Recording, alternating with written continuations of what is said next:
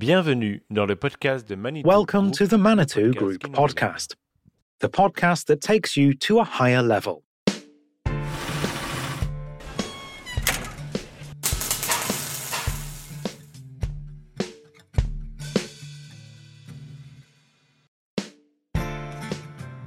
Pour le deuxième épisode de cette série de podcasts. In this second episode of the Manitou Group podcast series, focusing on CSR, we embark on the subject of transport. How is it possible for a multinational that transports equipment across the world to reduce its carbon footprint? What are the logistics and transport solutions of the future? We meet Augustin Merle, project and logistics manager, and one of Manitou's CSR activators. He tells us about how his job allows him to pilot the group towards improved responsibility.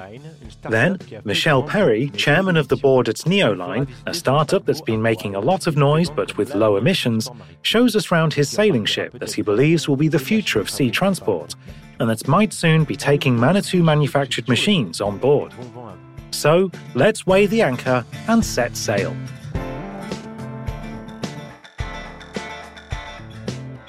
Suis donc avec Michel Péry et Augustin Merle. Je I'm with Michel Augustin. Péry and Augustin Merle. Est-ce que vous pourriez Speaking to Augustin now. la voilure de votre Augustin, euh, can you give us a brief overview of your role at Manitou Group?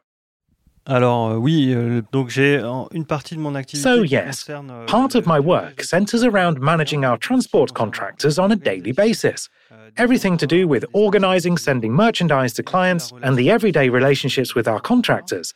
And then there's another part that focuses on leading optimization projects for our logistics, transport, and planning. domaine de la logistique, euh, dans le domaine du transport, de la planification. D'accord.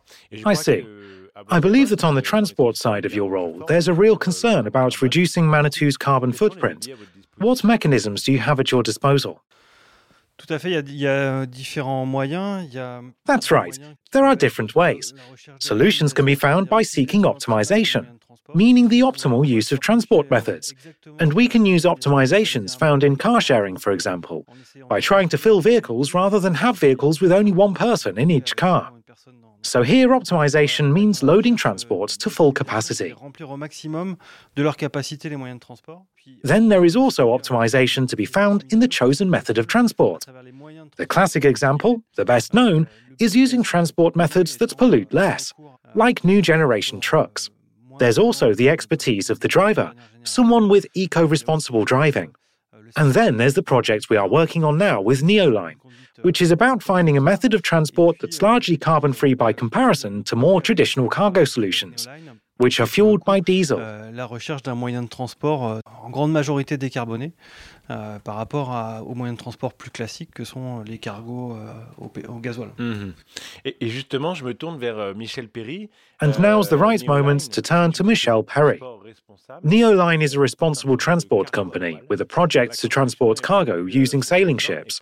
Construction is planned for 2020 and could then take charge of the large scale transport of some Manitou Group machines from Saint Nazaire to Baltimore in the USA. Michel Péry, tell us some more about this project. Well, c'est une entreprise We are a company that's been around for three years, and we are ship owners with a project for virtuous ships because the aim is to have zero carbon emissions, zero hydrocarbon consumption in a medium term of 10 years. But as of now, we aim to have ships that offer 90% savings on fuel. Mais tout de suite, de mettre tout de suite en service des navires qui économisent 90% de combustible. Mhm. Et du coup, à quoi ressemble-t-il euh, So, what does this ship look like?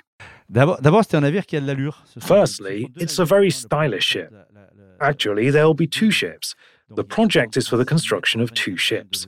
They are 136 meters by 2420 wide, carrying a total of 4,200 meters squared of sailcloth, divided into eight sails. And this ship, the deck cargo, the deck is unoccupied. It's just for the facilities, meaning the crew's living quarters, and so the cargo area is under the deck, which has roll on, roll off access, also known as RORO, via a ramp at the rear. Hmm, donc, on l'a bien vu, on l'a bien compris. So we can really see, really understand it's a sailing ship, which means your arrival on the market signals the return of commercial sailing. Alors, la voile de travail a fait le job. Well, commercial sailing ships were on the job for 5,000 years, since the creation of the sail until it was replaced by the propulsion engine, with the arrival of fossil fuels. Sailing disappeared because of lack of punctuality. Nevertheless, sailing is economical because there is no fuel to transport. So there's a gain made on weight. There's no fuel to purchase, so another performance gain. But by the end of the 19th century, industry was already based on just in time deliveries, so industries sending and receiving goods have minimum punctuality requirements. And so I imagine that today, with modern technology, etc., we can now have a sailing ship that can meet these punctuality requirements. Exactly. Sailing today has new techniques, new materials that mean we can have bigger sails. There's improved knowledge, weather forecasts, which routing depends on. And there's satellite transmission that keeps the ship permanently up to date. Updated forecasts, updated advice, excellent routing. If I could digress to ask you a personal question, how did you get here? What was your journey as an entrepreneur? To have this idea? C'est une question d'évidence.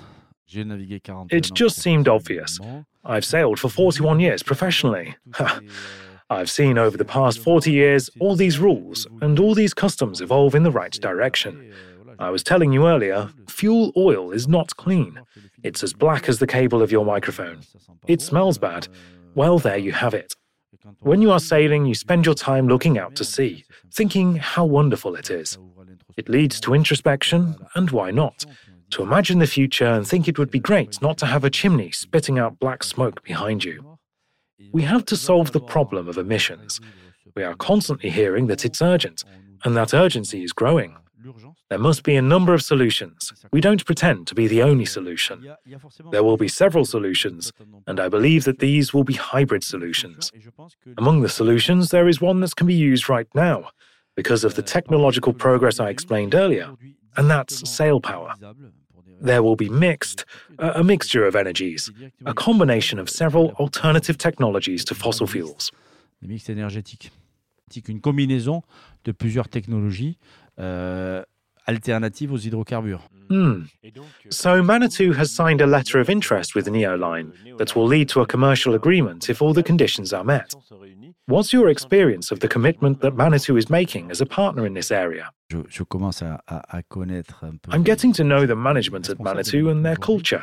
And it's true that I have, we have, the impression, the certitude, the proof, evidence of a real commitment to this, to reduce emissions, to be more respectful. Un réel attachement à, à, cette, euh, à ce souci de, d'émettre moins, d'être plus respectueux. Pour vous, Augustin, c'est un atout euh, pour vos actions. For you, Augustin, it's a real asset for your CSR measures, and I'd like to examine this notion in particular. You're a CSR activator. What does this mean for you? La RSE, c'est un sujet qui, moi, well, euh, CSR is something I've worked on professionally in the past also, euh, with other companies, though with less practical implementations than here at Manitou. Euh, Euh, moins de résonance pratique que ce qui est le cas chez Manitou. Et Euh, As Manitou, you really feel that it's an ambition that's ah, integrated into the business euh, strategy. Intégré dans la stratégie d'entreprise. C'est vrai que le euh, on peut pas vraiment isoler. Euh, it's true that you euh, can't really isolate environmental issues from business issues, and that's certainly true when it comes to transport, because, to use a phrase I heard Bertrand Piccard use, he said, carbon, pollution euh, are signs of inefficiency. It's particularly true of transport meaning that in logistics, the optimum is avoiding all unnecessary movement. And really, this is the best way to optimize reducing our carbon euh, footprint. Euh, c'est d'éviter tout, tout déplacement inutile. Et c'est quelque part, c'est la meilleure euh, manière aussi de rechercher euh, l'optimisation en termes d'empreinte carbone.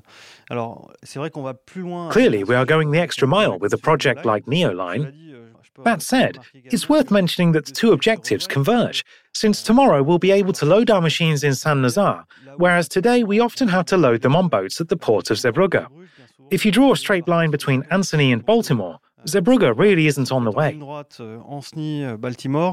Euh, Baltimore, c'est pas sur le trajet. Et c'est ce qu'on appelle le, le préacheminement des machines par la route. That's what's known as haulage pre-carriage of the machines. And I imagine that you face other challenges when it comes to road transportation in Europe. because the bulk of Manitou's machines are transported by truck. Alors, euh, en Europe, en effet, on a mm, pour la partie flux Well, for road transport in Europe, we have put into place CSR evaluation criteria, which gives contractors a score on all the ambitions of our company CSR policy. In particular, using newer lower emission engines, driver training on responsible driving, and also going beyond the scope of the environment in areas due with training, with employee equality. These are factors in evaluating our haulage contractors, and we challenge them on this. Euh, il peut arriver. It can happen that a contractor receives such a low CSR score that they are excluded from a panel or request for proposals. Si faible, euh, du point de vue, euh, Until now, this has usually led to an exchange of action plans leading them to improve in those areas. Et plus largement, And more broadly, RSE, quels sont in terms of CSR, euh, what are the other logistical concerns at Manitou? il faut chercher à faire coïncider. It's important to match business business objectives with environmental objectives. chercher des business You need to find business models. We spoke earlier about local for local, which is where you make the machines that are sold in America in America. You make the machines that are sold in Asia in Asia. It's still possible. We still have plenty of opportunities in that area. Through seeking internal optimization, through startups like. Neoline, who bring us solutions that simultaneously align business interests and environmental CSR interests.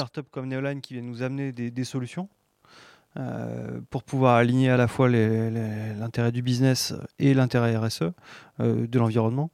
Euh, donc on a encore euh, on a encore beaucoup de possibilités dans ce domaine-là. So we still have many va faire passer, possibilities euh, in that area.